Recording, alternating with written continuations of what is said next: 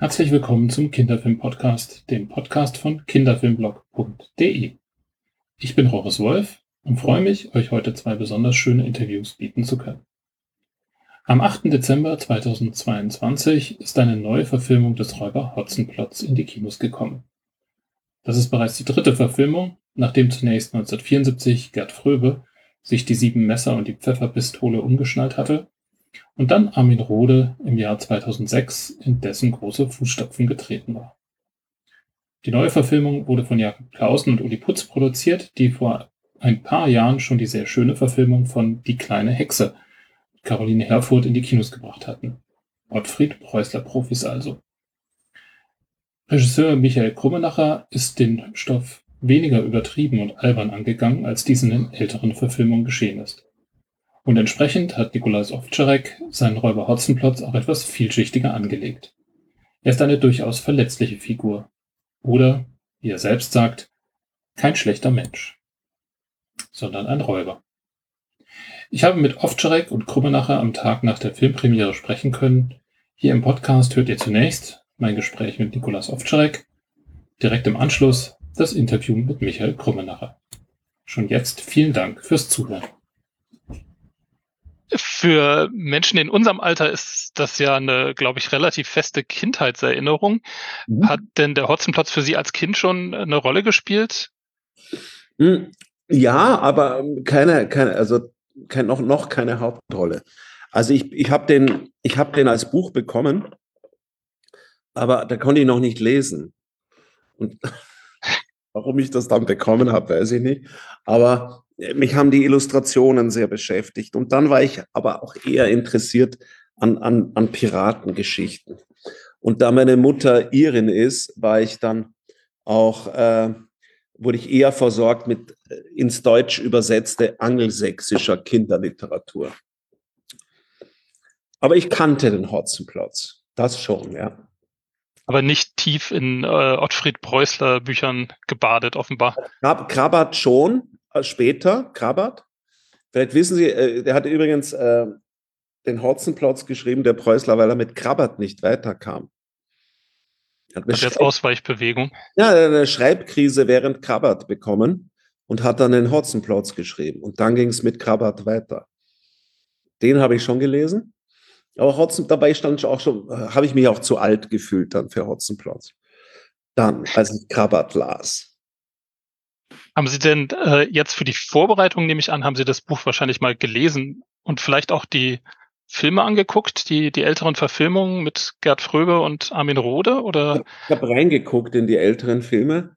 Ähm, ich habe natürlich das Buch nochmal gelesen, muss sagen, das Drehbuch ist schon ziemlich nah, ähm, hat natürlich eine andere Erzählform als das, als das Kinderbuch. Aber von der, von der Grundstruktur äh, war das Drehbuch schon sehr gut, weil es halt auch auf, eine, auf die Einfachheit, also die, die Größe in der Einfachheit weiter erkannt hat, die den Zuschauer dann auch ein bisschen projizieren lässt und nicht irgendwie eine äh, sogenannte zeitgemäße äh, Idee drüber äh, pfropft. Ähm, und die Filme habe ich, ähm, bei mir ging es eher darum, deshalb habe ich mir die Filme angeguckt, ähm, also ich habe Ausschnitte aus den Filmen gesehen, weil es mir eher darum ging, die Frage, die ich mir gestellt habe, in welche Form einer ist eine Form der Überhöhung der Darstellung notwendig und wenn, wie weit darf die gehen, bevor es albern wird? Und da habe ich mir, hat ja keinen Sinn, Kollegen wie Gerd Fröbe imitieren zu wollen oder wie Armin Rohde. Im Zweifelsfall sage ich immer, die waren eh besser. Ich mache es einfach anders. Ähm, aber da, da, das hat mich so ein bisschen interessiert, wenn man das im Jahr 20, wann haben wir es gedreht, 21 oder 22 macht, in was für eine Form einer, einer Überhöhung kann man gehen oder soll man gehen. Das hat mich äh, eher so interessiert. Und wie würden Sie das beschreiben, was Sie da gewählt haben? Also wie haben Sie für sich die, die Figur Hotzenplotz ich habe mich gefasst. für die Überhöhung entschieden. ja. Ich glaube, die bedarf es darf einfach nicht albern werden. Es muss dann immer noch mit einem Also das ist jetzt äh, eher theoretisches Geschwätz von mir, aber es, es muss dann immer noch was mit mir zu tun haben und es muss immer noch ein Mensch sein, obwohl es, weil es gerade Kino ist, also wie im Theater wäre es was anderes. Ähm, aber inwieweit schafft man das? Und mich hat auch nicht nur die kriminelle Seite interessiert, sondern dass es auch ein Mensch ist mit einem großen Herzen, der einfach am Rande der Gesellschaft steht und noch nie eine Chance hatte auf eine soziale Interaktion, außer er tut das, was er gelernt hat, nämlich rauben. Er macht ja nichts mit seinem Diebesgut, er hortet es ja. Er hat ja auch keinen Hehler, ist völlig sinnlos, dass er das tut, was er tut. Er kann nur nichts anderes. Und nimmt dann zwei Kinder als Geisel und die Großmutter, die auch nicht die Großmutter der Kinder ist, sondern einfach die Großmutter. Ne? Ähm, und scheitert dann auch am sozialen Leben, weil er es gar nicht kann. Ein Lieblingssatz von mir ist, ich bin kein schlechter Mensch, ich bin ein Räuber. Was ein schöner Satz ist. Und das habe ich mir ein bisschen zu Herzen genommen, den Satz. Ich bin kein schlechter Mensch, ich bin ein Räuber. Sie stecken ja den ganzen Film über in einem aufwendigen Kostüm, äh, mhm. eng an den Zeichnungen tatsächlich auch orientiert, also wie auch, äh, wie das ja auch schon in den vorherigen Filmen war. Ähm, sie haben nackte Füße, zumindest sieht so aus, viel Bart und sieben Messer. Ähm, wie muss man sich so einen Tag auf dem Set vorstellen, bis sie da in dem Kostüm und in dem Körper Hotzenplotz drin steckten? Im Kostüm war ich schnell. Hm die ganze Konstruktion mit den sieben Messern, muss ich ja fragen, warum hat der sieben Messer? Benutzt sie ja nie. Ähm, ich glaube, zur Abschreckung. Ne? Ähm, die, die, Beine, weder meine Arme noch meine Beine waren original. Gott sei Dank. ähm, das war aus Silikon. Ähm, die, für die Maske saß ich schon zwei, drei Stunden. Also zu Beginn sechs Stunden in der Maske aber man wird dann ökonomischer. Also meine Maskenbildnerinnen wurden ökonomischer. Ähm, was beachtlich ist, dass man dann noch zwei, drei Stunden einspielen kann. Trotz Akribie, weil es muss ja sehr genau sein, weil es ja Kino ist, wo alles aufgeblasen wird. Und, aber es hat schon seine Zeit gebraucht, die Verwandlung, was auch okay ist. Warum meinten Sie Gott sei Dank nicht Ihre eigenen Füße und Arme? Na, wenn, wenn ich so, so dicke Hände hätte oder so dicke Füße, hätte ich Probleme beim Fortbewegen. Aber die hatte ich ja auch, während ich gespielt habe. Das war, das ist seltsam, wenn die Zehen also über die Füße hinausreichen. Wenn man plötzlich vier Schuh, Schuhnummern größer hat. Also, deshalb bin ich froh. Das kann ich verstehen. Sie haben ja viele Szenen mit den mit Hans Marquardt und äh, Benedikt Jenke zusammen mit den beiden Kinderdarstellern, die Kasperl und Seppel spielen. Ähm, wie war da die Zusammenarbeit? Hatten die mal hatten die Angst vor dem Hotzenplotz in Kostüm oder war da für die immer klar, wer da drin steckt? Ja, ich glaube, wie wir uns das erste Mal tatsächlich begegnet sind, war ich schon in Kostüm und Maske. Und da war, war nach einer Maskenprobe sozusagen. Mhm. Und da hat ein gewisser Respekt geherrscht. Aber was wirklich toll war, ich habe die beiden jungen Herren auf Augenhöhe als Kollegen behandelt, was ihnen, denke ich, auch eine Sicherheit gegeben hat, als wenn ich sie jetzt als Kinder äh, behandelt hätte. Er war sehr höflich, sehr förmlich. Ich einen Kollegen gefragt, ob das so in Ordnung ist, wenn ich das so mache. Und das hat ihnen, glaube ich, auch ähm, hm, Mut gemacht. Also ich habe sie nicht fälschlicherweise wie Kinder oder Kinderdarsteller behandelt, sondern auf Augenhöhe. Das war gut. Wir sehen uns jetzt sehr gerne und freuen uns, wenn wir uns sehen. Also habe ich, glaube ich, nichts falsch gemacht. Das klingt danach. Werden Sie denn eventuell mit den beiden zusammen in einem weiteren Hotzenplatz zu sehen sein? Hm. Ist das am Horizont? Wurde noch nie thematisiert.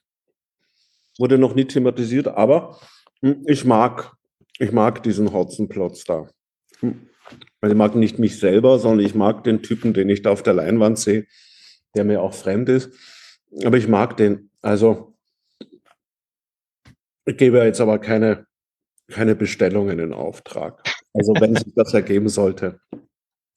Und wenn das Buch wieder so gut ist wie das, das jetzt, hm, gerne. Aber es wurde nie von niemandem auch nur ansatzweise thematisiert. Man wird ja hoffen dürfen. Sie sind ja viel, sind ja Theaterschauspieler. Ähm, auch? Und äh, machen viel Erwachsenenfilme. Meines Wissens, äh, zumindest habe ich keinen gefunden, haben Sie bisher noch keine Kinderfilme gemacht. Und nun witzigerweise einen, der ja viel aus dem Kasperle-Theater sich bedient. Also die ganzen Figuren sind ja Figuren aus dem Kasperle-Theater. Ähm, war das für Sie in der, in, der, in der Vorbereitung, in der Art und Weise, wie Sie sich darauf eingelassen haben, für das, dass es ein Kinderfilm war, war das wesentlich anders als für einen Erwachsenenfilm? Gibt es irgendwie Aspekte, die ganz anders gelaufen sind? Ich habe es noch ernster genommen. Ehrlich gesagt. Ich hatte noch mehr Bammel. Mhm. Warum? Und Respekt. Ach, weil man so viel falsch machen kann. Man darf Kinder bei Gott nicht unterschätzen. Und es ist ein sehr genaues, strenges Publikum, das sehr genau, unbewusst, bewusst auf Rhythmus reagiert, ähm, das sehr viel spürt. Und ich habe das sehr ernst genommen. Ich hatte wirklich größten Respekt davor, muss ich sagen. Also ich hatte nicht weniger Respekt, sondern mehr. Weil die sind ja unsere Zukunft. Die hat man mit Respekt und Achtung hat man Kindern zu begegnen. Man darf sie bei Gott nicht unterschätzen. Man darf sie auch fordern. Und das war mir irgendwie sehr wichtig. Und ist ja eine berühmte Figur. Also man hat ja auch eine Verantwortung. Und es soll den Erwachsenen, die die Kinder begleiten, hoffentlich begleiten, ja, ist ja nicht gesagt, ähm, den soll man ja auch, die soll man ja auch unterhalten. Das sind ja auch ehemalige Hotzenplotz-Leser. Also es soll, äh, es soll einfach Qualität haben für die, die zusehen, egal wie alt sie sind. Und das ist eine Aufgabe. Und ich hatte wirklich äh, selten so viel Bammel vor einer Rolle wie vor der.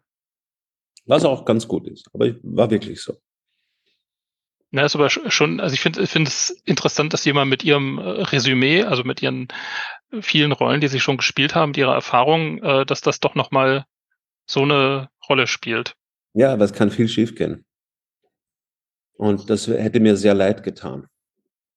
Jetzt hatten Sie gestern, wenn, man, wenn man Kinder unterschätzt, ist nicht gut. Sie hatten ja gestern, glaube ich, die Premiere, wenn ich das ja. richtig gesehen habe. Wie waren denn die Re Reaktionen? War das, äh, hatten Sie das Gefühl, dass Sie das geschafft haben, was Sie sich vorgenommen haben? Ja. Ich würde auch sagen, wenn ich es nicht geschafft hätte. Ich habe es, glaube ich, ich glaube schon. Wir haben, wir haben also eigentlich das umgesetzt, was wir vorhatten. Mm, wir hatten vor, es in einem anderen Tempo zu erzählen. Nicht zu schnell, glaube, dass das wichtig ist in einer Zeit, wo alles zu schnell ist. Also selbst mir, wie, wie muss das erst für ein Kind sein? Ähm, wir hatten vor, die Figuren ernst zu nehmen. Äh, wir hatten vor, dass die Figuren auch Tiefe haben. Und die Kinder waren, die waren sehr dran. Sie waren sehr konzentriert und haben nach einer Stunde 30 äh, schon applaudiert, als die Fee Amaryllis äh, aus sich aus der Unke befreit hat.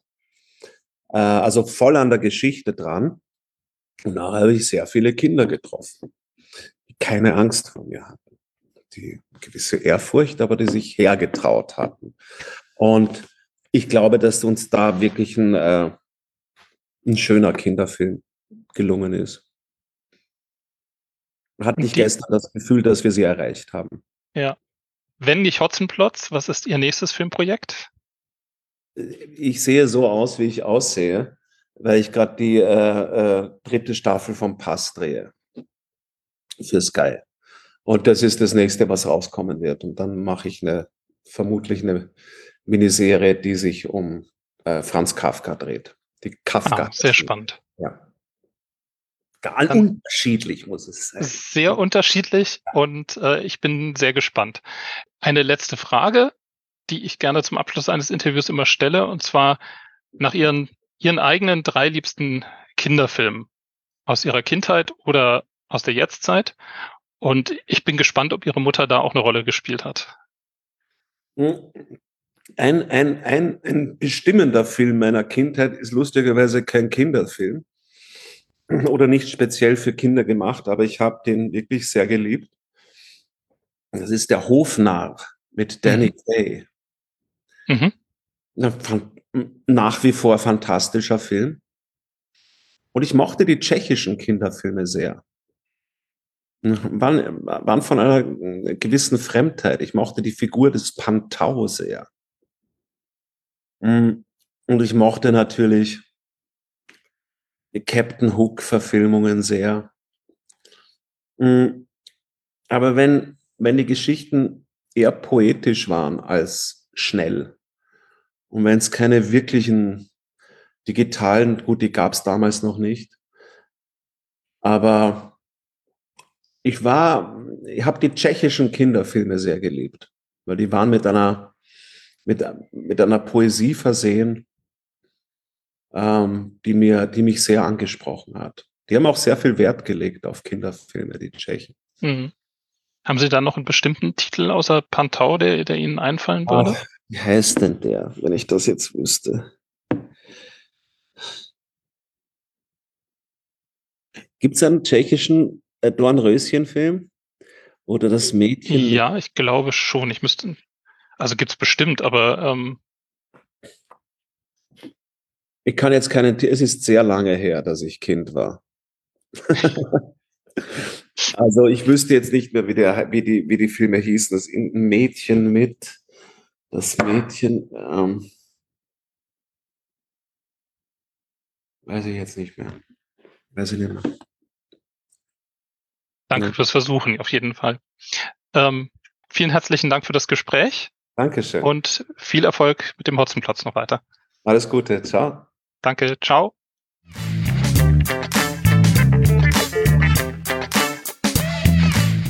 Vielleicht mögen Sie zum Start kurz erzählen, wie Sie zu dem Projekt äh, dazugekommen sind. Wie ist das passiert? Ähm, ich ich wurde, wurde ganz banal gefragt und im ersten Moment habe ich mich ein bisschen erschrocken, weil es, wirklich nichts damit zu tun hatte mit dem, was ich bisher gemacht habe, weil das ja immer eher erwachsener, auch düsterer war. Und, ähm, und mich dann erstmal kurz gewundert habe und mich gefragt habe, passt das? Kann ich das überhaupt? Möchte ich das überhaupt? Und dann hat Jakob Klausen hat gesagt, ja, jetzt lese erstmal das Drehbuch. Und beim Lesen habe ich dann tatsächlich, war komplett in meiner Kindheit, weil ich habe das Buch geliebt als Kind, aber es war halt irgendwie natürlich über die Jahre geht sowas ja auch verschütt und ähm, ja, und das kam echt alles so, so wieder hoch und, und da wusste ich, will das total gerne machen. Ähm, und jetzt im Nachhinein frage ich mich, wie ich da überhaupt zögern konnte, so. weil es einfach so viel Freude gemacht hat, der ganze Prozess tatsächlich, weil man, ja, man hat so selten irgendwie die, die Chance, sich, sich auch auszutoben in, in einem fantastischeren Bereich, auch in einem, ja, in einem spielerischen Bereich. Äh, das ja, war einfach eine, eine sehr, sehr schöne Arbeit. War der Respekt da vor allem dadurch, dass es ein Kinderfilm eher ist oder tatsächlich durch den, den Stoff, also durch den Preußler Stoff oder was hat Sie da am meisten ähm, beunruhigt? Ähm, ja, beunruhigt ist, glaube ich, zu viel gesagt. Äh, ich, ich habe eine Tochter, die ist, die ist fünf mittlerweile, die war zwei, als, als, wir, als ich angefangen habe mit dem Projekt, weil es hat sich dann doch echt eine ganze Weile gezogen. Ähm, und und habe natürlich da schon irgendwie gemerkt, wie, wie, wie Kinder Sachen gucken, wie die auch anders gucken, wie die sehr ehrlich sind. Und ähm, ich finde schon, man geht da eine große Verantwortung ein, wenn man das, wenn man das ernst nimmt. Natürlich auch gegenüber der Vorlage, weil es ja doch eine Vorlage ist, die viele Leute kennen und ähm, wo jeder auch ein Bild davon hat, gewissermaßen, oder eine Vorstellung davon. Und ähm, dem will man ja auch gerecht werden. Und ja. Also ich finde, ich finde, für Kinder was zu machen, habe ich gemerkt, finde ich, finde ich eine, eine extreme, extreme Verantwortung. Im positivsten Sinne aber. Also deswegen war es keine Beunruhigung, sondern eher eher Motivation. Sie haben gerade schon von, von dem Bild im Kopf gesprochen, das man beim Hotzenplotz hat. Ähm, das wird, glaube ich, ganz stark ja durch die Zeichnung äh, von Franz Josef Tripp ähm, bestimmt, die, glaube ich, wir alle irgendwie aus, dem, aus den Büchern halt kennen. Ähm, welche Rolle haben die für die, für die Gestaltung im Film gespielt, für die Kostüme und für, für aber auch das Setdesign und so weiter? Ja, eine sehr große. Also, weil, weil ich glaube auch so, meine, meine Kindheitserinnerung an, an den Stoff oder an, an die Vorlage kommt auch hauptsächlich über die Illustrationen. So, also ich glaube, ich glaube, die, die, diese Erinnerungen waren eigentlich stärker. Also da, da gibt es ja so Beispiele wie, ähm, dass der Räuber immer barfuß läuft. Das ist ja im Text gar nie erwähnt. So, das ist wirklich reine Illustration. Das war aber für mich als Kind total stark, so, weil ich fand das, ja, der, der, der durfte das halt oder der hat es halt einfach gemacht und allein schon das hat ihn zu einem, zu einem wilden Räuber gemacht und irgendwie äh, auch zu was, zu was Aufregendem. Ne? Und, ähm, und, und, und dadurch, äh, ja, ich habe mir die Illustrationen sehr stark angeschaut, wir alle, glaube ich, weil, weil, weil ich irgendwie früh diese Richtung einschlagen wollte, dass man sagt, man, man also ich, ich sehe da irgendwie wenig Sinn darin, das, das neu zu erfinden. Weil ich finde, das ist, es ist einfach so, wie es so wie es ist. So ist eigentlich der Räuber Hotzenplotz. Und, und ich glaube, es war dann mehr die, ja, der, der, der Wunsch, das zu übersetzen in, in, in was Filmisches und auch Teile davon haben wir auch verstärkt. Also zum Beispiel gibt es eine Illustration von Zwackelmanns Studierzimmer, da sind an der Tapete ganz viele Augen. So, und, und die fand ich als Kind auch immer total faszinierend. Ähm, habe ich dann gemerkt, dass ich die Illustration wieder angeschaut habe und, und die waren zum Beispiel noch nicht im Drehbuch, als, als ich es zum ersten Mal gelesen habe. Und wir haben dann drüber nachgedacht, was machen wir denn mit diesen Augen und könnten die nicht ein Element sein, um, ja, um, um diesem Schloss noch ein anderes Leben zu geben, das auch irgendwie stärker an Zwackelmann zu knüpfen, also dass er gewissermaßen das Schloss ist und wenn er am Ende verschwindet, dann fängt das Schloss auch an einzustürzen. Also das kam alles so aus lustigerweise alles aus dieser einen Illustration, die nicht weiter beschrieben wird eigentlich mit, mit den Augen. Und ähm, ja, so haben wir versucht, die Sachen zu finden, die uns daran besonders reizen und, und die in eine filmische Realität zu übersetzen. Das heißt, Sie haben auch äh, an der Weiterentwicklung des Drehbuchs dann auch noch mitgewirkt. Also das war noch nicht in Stein gemeißelt, als Sie dazu kamen. Nee, nee, und auch äh, dankenswerterweise war Matthias Pach da extrem offen. Also das war wirklich ein, ein, Prozess, der ging auch so die ganze Vorbereitung über noch, weil, weil man ist ja dann doch auch, wir haben einige Sachen gebaut, andere Sachen sind aber ja Originalmotive oder sehr vieles ist, ist bewusst, sind Originalmotive. Ähm, dadurch haben sich aber auch irgendwie Szenen verändert. Also wie, wie ist der Unkenpfuhl denn tatsächlich? Das, das, das hat irgendwie nochmal so die, auch teilweise die, die Szenen in sich verändert. Und da war er aber immer ja total ein, ein super Partner, dem man irgendwie Ideen auch hinschmeißen konnte. Und, und Matthias hat die, hat die immer genommen und, und sie noch mal besser gemacht, fand ich. Und das war ein total schöne, ja, schönes Geben und Nehmen.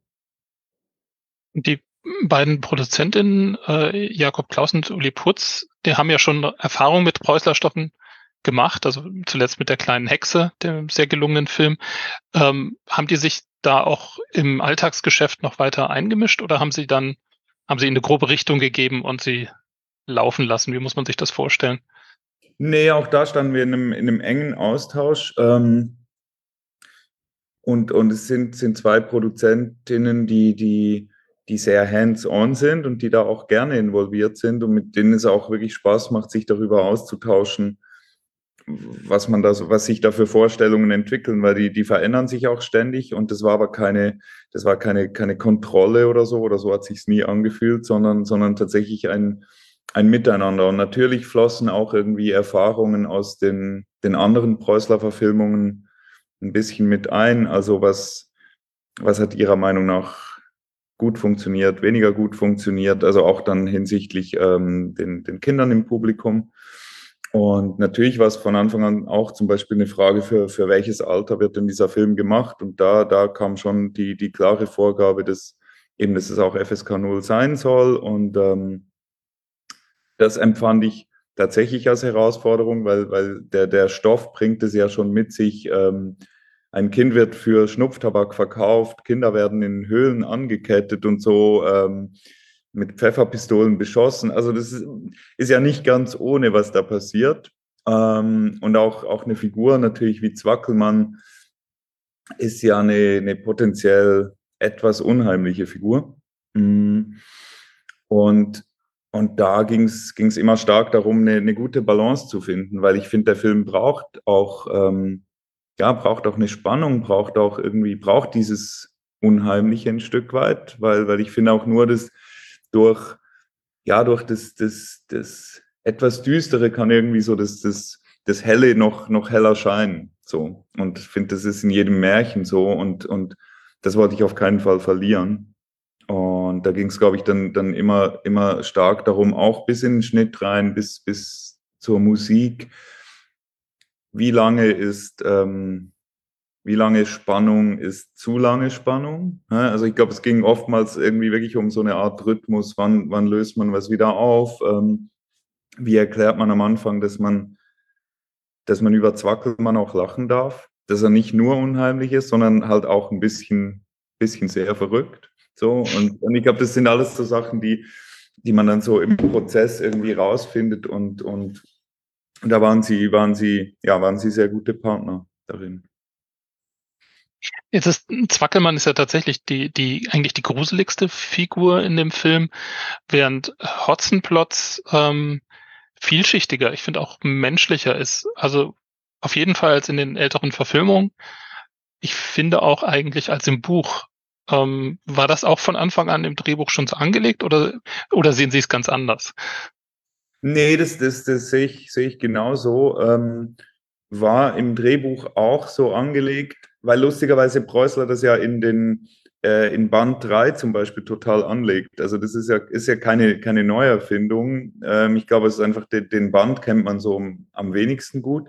Aber da geht es ja eigentlich darum, eigentlich ist es ja ein Drama. Er will kein Räuber mehr sein und niemand glaubt ihm. Und ähm, er kämpft eigentlich dafür, ein normaler Bürger werden zu können. So, und, ähm, und ich glaube, dieser Aspekt, also ja, auch wenn, wenn Zeppelin fragt, ähm, wollten sie nie was anderes werden und so und dieses Hadern mit dem Beruf, das, das hat Matthias schon, schon total schön ins, ins Drehbuch eingearbeitet gehabt. So, also das, das war irgendwie so eine, so eine Grundanlage. Und lustigerweise ist es aber auch so, wie ich als Kind diese Figur oder ihn und Zwackelmann empfunden habe. Ich fand den, ich hatte jetzt als Kind in meiner Erinnerung nie Angst vor dem Räuber, sondern ich fand den, ich fand den, naja, merkwürdig, anarchisch, ähm, aber irgendwo halt eben eher aufregend ähm, als, als, als bedrohlich. So. Und Zwackelmann ist, ist, ist halt schon ein bisschen eine andere Nummer. Ich meine, der, ja, der, der, der hat die Fee verhext und so und das hat ja tatsächlich dann quasi schlechte Sachen getan auch. Ähm, das Schloss von Zwackelmann äh, ist ja ziemlich aufwendig inszeniert, also sein ganzes Umfeld und, und was er so macht. Ähm, wie viel davon ist CGI? Wie viel sind praktische Effekte? Wie haben Sie versucht, das zu, zu Gewichten umzusetzen? Also äh, mein Wunsch war von Anfang an eigentlich so viel praktisch zu machen, wie irgendwie geht. Weil ähm, mir bei ganz vielen modernen Kinderfilmen fehlt, fehlt mir tatsächlich so eine Haptik. Ich ähm, spüre dann den Computer zu stark. Ähm, und, und ich finde, der, der Stoff ist, ist so klassisch, dass, dass ich irgendwie finde, dem, dem, ja, dem steht so eine, so eine gewissermaßen altmodische Ästhetik irgendwie besser. Äh, und auch mit, mit Marc Achenbach zusammen, dem Kameramann, wir haben irgendwie von Anfang an gesagt, wir möchten einen einfachen Film machen. Äh, wir haben eigentlich gesagt, jedes Bild soll so sein, wie, wie wenn ein Kind das malen würde. Ne? Ein, ein, Kind malt keine, ein Kind malt keine unscharfen Kerzen in den Vordergrund, wenn es den Zauberer malt, sondern es malt den Zauberer, der irgendwo, der an seinem Schreibtisch sitzt. Wahrscheinlich äh, malt das Kind in, in die Mitte des Bildes so. Und das sind, sind ganz simple Kompositionen. So sind auch die Illustrationen natürlich irgendwie von Trip. Die sind ja auch ohne Firlefanz. Und ähm, Genau, und dadurch, dadurch wollten wir eigentlich nicht, ähm, ja, nicht, nicht Gefahr laufen, so, so irgendwas Harry Potter-mäßiges abzurutschen oder so. Also was, was, was mehr will, als wir es eigentlich auch äh, können oder auch als der Stoff es braucht, glaube ich. Ähm, und dadurch kam zum Beispiel auch die Entscheidung, dass man sagt, die, die, die Tiere sind keine Computertiere, also Basti und die Unke, sondern sind, sind Animatronics, ganz handgemacht, alles, alles am Set gedreht und nachher geschnitten. Ähm, dann auch die, also bei Zwackelmann das Aufwendigste ist sicherlich das Studierzimmer. Aber alles, was da, was da passiert, also der, der, der Stuhl, der von oben runterfällt, die Kaffeemühlen, die runterfallen, das ist alles praktisch am Set entstanden. So, also das, der Schnupftabaksack, das, da gab es Traversen mit Seilen und so. Klar, da wurden dann irgendwie Sachen rausretuschiert, aber, aber es ist immer passiert. Und ich glaube, das, ähm, das hat es beim Drehen auch tatsächlich auch haptischer gemacht, auch für die Kinder zum Beispiel mit, mit der Unke. Ähm, da, da war halt nicht nur eine grüne Kugel oder irgendeine irgendwas, irgendeine Marke, sondern, sondern die Unke saß ja da und die hat ihren Mund bewegt und ähm, hat gelebt eigentlich. Und, und genau, ja, so haben wir es versucht, möglichst, möglichst analog zu gestalten. Sie haben jetzt gerade die beiden äh, Kinderdarsteller erwähnt. Ähm, das ist ja immer eine Aufgabe, da die richtigen zu finden. Wie muss man sich da den Casting-Prozess vorstellen? Wie ausführlich war das oder sind Sie ganz schnell auf die beiden gekommen? Das war schon ausführlich. Das, äh, wir haben auch angefangen zu casten. Da waren wir noch, da, da, das war, war in, der, in der ersten Phase von Corona. Das heißt, wir haben sehr, sehr viele E-Castings erstmal gemacht, weil man da halt nicht irgendwie äh, Live-Castings machen konnte und wollte.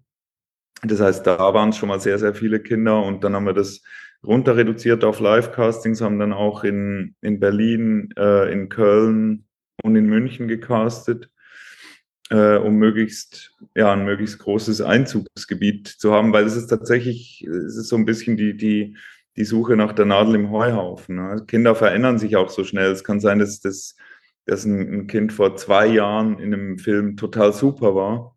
Ähm, und jetzt ist aber einen halben Meter größer und hat einen Stimmbruch und passt nicht mehr. Ne? Das heißt, man muss da relativ kurz vorher äh, hoffen darauf, dass, dass die richtigen Leute, die richtigen Kinder zum Casting kommen und, ähm, und auch ein bisschen Glück haben, tatsächlich Ausdauer und Glück. Und bei Benedikt und Hans äh, wussten wir, wussten wir tatsächlich dann aber sehr schnell, dass die das sein sollten. So, wir haben die, und dann haben wir sie nochmal ähm, nochmal gecastet zusammen als, als Konstellationscasting. Und dann war der Fall völlig klar. Ja. Schön, wenn es sich so einfügt. Ähm, was wird denn Ihr nächstes Projekt sein? Woran arbeiten Sie? Gibt es vielleicht auch mal einen Hotzenplotz 2 sogar? Ähm, ich ich glaube leider nicht, weil eigentlich decken wir ja inhaltlich auch schon alle vier Bücher ab, die es gibt. Und ähm, und ich glaube nicht, dass, dass neue Inhalte geschrieben werden sollen auch. Ähm, und einerseits ist es natürlich traurig, finde ich, weil, weil man hätte jetzt schon total Lust, das irgendwie weiterzuerzählen. Andererseits finde ich es find auch genau richtig, weil, weil ich finde, dieser Fortsetzungswahn, der, der tut auch nicht allen Geschichten gut. Und, und wenn das was ist, was was jetzt so dasteht, wie es dasteht und was hoffentlich möglichst viele Kinder sehen werden und das auch noch über einen längeren Zeitraum, auch, also hoffentlich natürlich im Kino, weil ich ein ganz großer Kinofan bin und hoffe, dass, dass die Kinder auch wieder lernen, ins Kino zu gehen, auch durch so einen Film, äh, aber dann später auch natürlich zu Hause, dann, ja, dann braucht es wahrscheinlich auch gar keine Fortsetzung. Und meine, meine nächsten beiden Projekte sind, sind erwachsene Projekte. Das ist ein historischer Film äh, in der Schweiz, ein Kinofilm. Da geht es um, um einen Landesverräter, der erschossen wurde zum Ende des Zweiten Weltkriegs, quasi als Bauernopfer. Ähm, und das andere ist eine, eine Serie, die ich mit Sky oder für Sky entwickle, also auch selber schreibe, beide Stoffe. Ähm, das ist ein, ein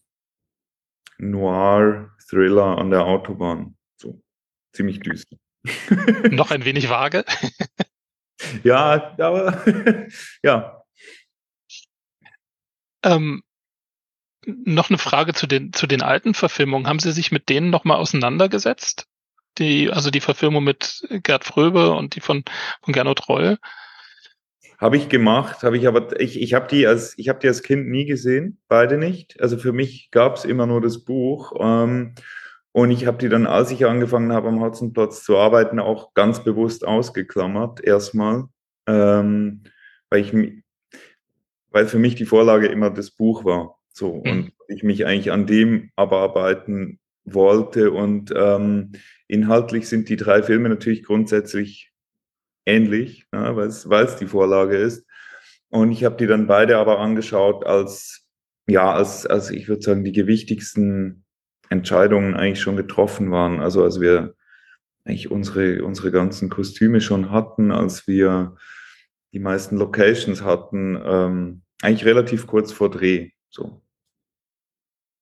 Also um mich nicht, ja, um mich nicht davon zu stark beeinflussen zu lassen. Ja, hm. ja ich fand es vor allem deshalb so interessant, weil ich äh, eben bei ihrem Hotzenplotz den Eindruck hatte, dass er weniger albern und überdreht ist als die anderen beiden, um es mal so mhm. ein bisschen platt zu sagen. Und äh, genau, mich interessiert hätte, ob das quasi eine Rolle spielte oder ob das einfach tatsächlich schon im Drehbuch auch und in der, in der vielleicht in der Erzählhaltung irgendwie angelegt ist.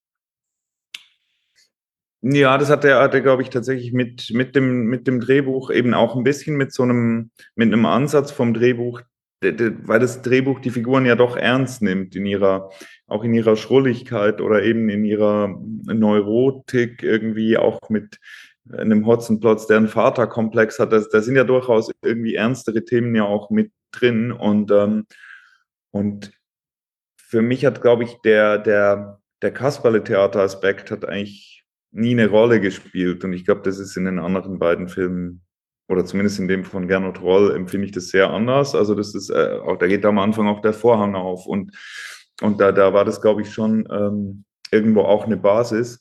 Und ich glaube, ich wollte, ich wollte tatsächlich immer diese Figuren ernster nehmen und irgendwie wissen, wer, wer die denn sind. Wir hatten so ein bisschen über Petrosidius Zwackelmann, über August Diel gesprochen, der ähm, man hat den Eindruck, mit großer Begeisterung sich in diese Rolle reingeworfen hat. Wie hat das funktioniert, gerade in Zusammenarbeit mit den, mit den Kindern? Weil er ist ja doch, also auch so im Kostüm und mit seinen Zähnen, also Zahnprothesen, was auch äh, immer, ist das doch eher eine beängstigende Figur. Wie haben Sie das aufgelöst oder war das nie ein Problem mit den zwei Jungs? Nee, das war kein Problem, weil, weil die natürlich wussten, also die, die, die, die sind ja alt genug, um zu wissen, das ist ein Schauspieler der. Ähm, worauf wir aber tatsächlich, was, was auch August wichtig war, und ähm, das, das, wir haben jetzt nicht geprobt im Vorfeld mit, mit ihm und den beiden Jungs zum Beispiel. Und dass da so eine Art Grund, Grundrespekt da bleibt, ähm, das empfanden wir als richtig so, dass sie, weil, weil ich finde, es kann am Set schon passieren, dass man, also gerade mit Kindern und, und alle haben ja auch dann Spaß mit Kindern und so, dass man, dass man dann plötzlich zu, äh, zu freundschaftlich wird, so, und dann, und dann, dann fehlt plötzlich vor der Kamera dieser Respekt auch und damit tatsächlich darauf geachtet, dass, dass, dass die sich am Anfang nicht, nicht zu nahe kamen die ganze Zeit. Ja. Und es war für die aufregend, also natürlich, weil, aber es ist, ich glaube, es ist auch für Erwachsene aufregend, mit August zu spielen, weil es einfach eine Naturgewalt ist. eine letzte Frage noch, äh, die ich gerne immer zum Abschluss stelle. Ihre drei liebsten Kinderfilme, entweder aus Ihrer eigenen Kindheit oder aus, wie Sie sie jetzt im Kopf hätten. Uh, gute Frage ist jetzt tatsächlich natürlich auch irgendwie durchs Gucken mit meiner Tochter ein bisschen äh, verfremdet. Das macht immer glaub, viel, wenn man ja, ja. eigene äh, Kinder hat, ja. Also äh, Totoro von, von Miyazaki ist sicher ganz weit vorne mit dabei. Ähm, für mich als Erinnerung Momo, obwohl ich ihn wahnsinnig gruselig fand. Mhm. Seither aber nicht mehr gesehen zum Beispiel. Also weil dafür ist meine Tochter noch zu jung. Aber der hat auf jeden Fall ähm, bleibenden Eindruck hinterlassen. Und ist wirklich schwierig, weil man geht jetzt alle so durch. Und dann, dann sind die natürlich, also zum Beispiel Aladdin, äh, die Zeichentrickversion, äh, war mein allererster Kinofilm. Dadurch ist er natürlich für mich persönlich irgendwie was, was in Erinnerung geblieben ist. Aber ich würde jetzt nicht sagen, es ist mein liebster Kinderfilm. Ähm, und dann gibt es Sachen, wo ich, ist äh, Grave of the Fireflies, ist das noch ein Kinderfilm? Eigentlich wahrscheinlich nicht. Wahrscheinlich nicht. Wahrscheinlich gerade nicht mehr, aber wäre zumindest einer, der die Kinder auch sehr ja. ernst nimmt. Ja, ja. Der ist wahnsinnig, der ist wahnsinnig toll. Den finde ich unglaublich. Ja. Aber der zählt auch nicht. Die unendliche Geschichte wahrscheinlich. Mhm. Da ist jetzt zweimal Michael Ende dabei. Mhm, stimmt. Gäbe es denn einen Stoff, jetzt wo Sie vielleicht keine Angst mehr vom, oder kein, keine, kein, äh, Angst war ja der falsche Begriff, nicht mehr so äh, Sorge, voll Sorge sind bei Kinderfilmen, gäbe es einen Stoff, den Sie gerne verfilmen würden als Kinderfilm? Ja, wahrscheinlich Momo tatsächlich, aber ähm, ich glaube, eigentlich braucht es keine neue Verfilmung. Ich glaube, ich bin mir nicht mal sicher, ob man, ob man jemals wieder so ein Mädchen finden würde wie Momo im Film. Also weil ich das, äh, nicht irgendwie unglaublich toll, so in meiner Erinnerung. Es ist, ich glaube, es ist auch so eben so ein bisschen wie bei Momo, so, ein, so eine Frage, soll man das denn nochmal, ähm, ist ja beim, beim Hotzenplotz auch grundsätzlich die Frage. Mhm. Ne? Ähm, und, und ich glaube, das hat teilweise schon eine Berechtigung, teilweise weniger. Aber wahrscheinlich wäre es auch gut, ähm, wenn da, wenn da, wenn da neuere Stoffe auch dazukommen würden. So. Ja, ich, ich finde auch von, von den Preußler Stoffen gibt es ja auch, also Krabbert ist ja ähm, auch schon mehrfach verfilmt worden. Mhm. Ähm, aber zum Beispiel ähm, der kleine Wassermann meines Wissens nach noch gar nicht. Stimmt, stimmt. Den, hätte, den könnte ich aber tatsächlich sagen, weil, weil den mag ich wirklich gerne. Das könnte ich mir vorstellen. Ich glaube, es ist bloß ziemlich aufwendig. Hätten Sie da was vor Augen? Also äh, geht Ihnen da sofort ein Bild auf, wie, wie das aussähe? Äh, ja, eigentlich schon. Ich, aber es geht mir noch, es geht mir kein Bild auf, wie, wie, wie man es machen würde, so dass man sich es auch leisten könnte. Müsste man echt drüber nachdenken. Ja. Weil auch, auch da ist es natürlich so, dass man ja ein sehr starkes ähm, Bild schon vor Augen hat durch die Zeichnungen. Ähm, ich, ich kann, mir, mir ist es aber auch, ich hatte tatsächlich in der Vorbereitung auch darüber nachgedacht ähm, und mir ist auch für den, den Wassermann nicht sofort eingefallen, wie das aussehen könnte. Hm. Ja, ist vielleicht eine gute Aufgabe, darüber mal nachzudenken. Ja, vielleicht sprechen Sie mal mit den ProduzentInnen darüber. Das, äh, vielleicht haben die schon was im Hinterkopf. Vielen Dank und äh, hoffentlich auf bald in, zu einem ähnlichen Thema nochmal. Vielleicht zum Wassermann, wer weiß. Vielleicht. Dankeschön. Danke auch. Tschüss. Tschüss.